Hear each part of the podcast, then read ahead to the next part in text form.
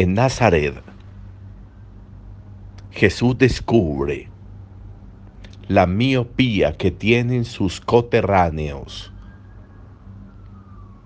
No son capaces de ver, no son capaces de entender, no son capaces de descubrir, no son capaces de tener una mirada que logre descubrir en Jesús al Hijo de Dios. La costumbre de ver siempre lo mismo, en los mismos lugares, en las mismas personas, en las mismas circunstancias. La costumbre de ver a los demás bajo un patrón que nos hemos formado hace que nunca haya novedad en la vida, en las relaciones con las personas, ni tampoco en los momentos, en las circunstancias. Los patrones son muy peligrosos. La vida no tiene patrones. Dios no tiene patrones. Dios y la vida saltan de una medida a otra, de un lugar a otro, de un espacio a otro, de una intención a otra. No se dejan vaciar en patrones, no se dejan vaciar en formatos, en moldes, como decíamos ayer. La capacidad de novedad es impresionante en Dios en la vida. Por eso cuando los de Nazaret, los coterráneos de Jesús, no son capaces de ver a alguien más grande que esa visión que tienen, ese es el hijo de José, ese es el de Nazaret, ese es esto y esto y esto. La definición reducen el impacto de Jesús en la vida de ellos.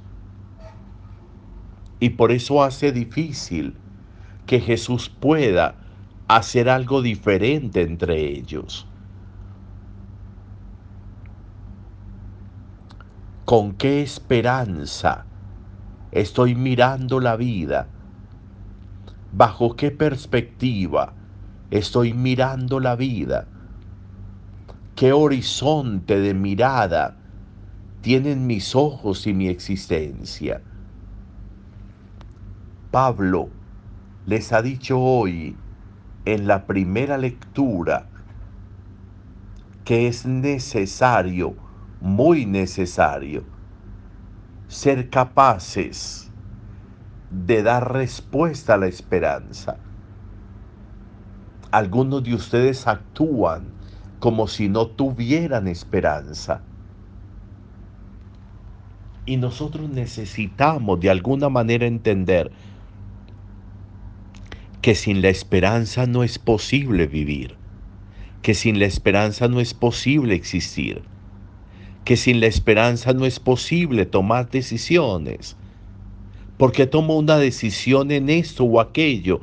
Pues porque tengo esperanza porque emprendo este camino o el otro?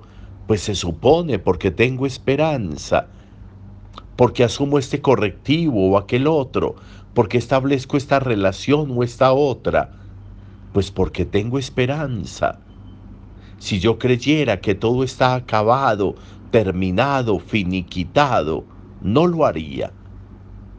Porque tengo esperanza, hago esto o aquello o lo otro hoy, mañana o pasado. ¿De qué manera mi vida está caminando por esperanzas ciertas, seguras? ¿De qué manera mi mirada se está limpiando, se está ampliando para obviar aquello que hace que yo no vea?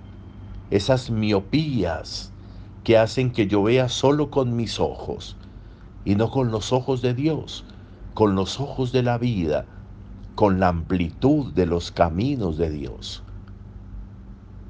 Las miopías y las ausencias de esperanza nos hacen ver todo sesgado, nos hacen ver las personas y las situaciones desde preconceptos concebidos que hacen que no tengan ningún futuro.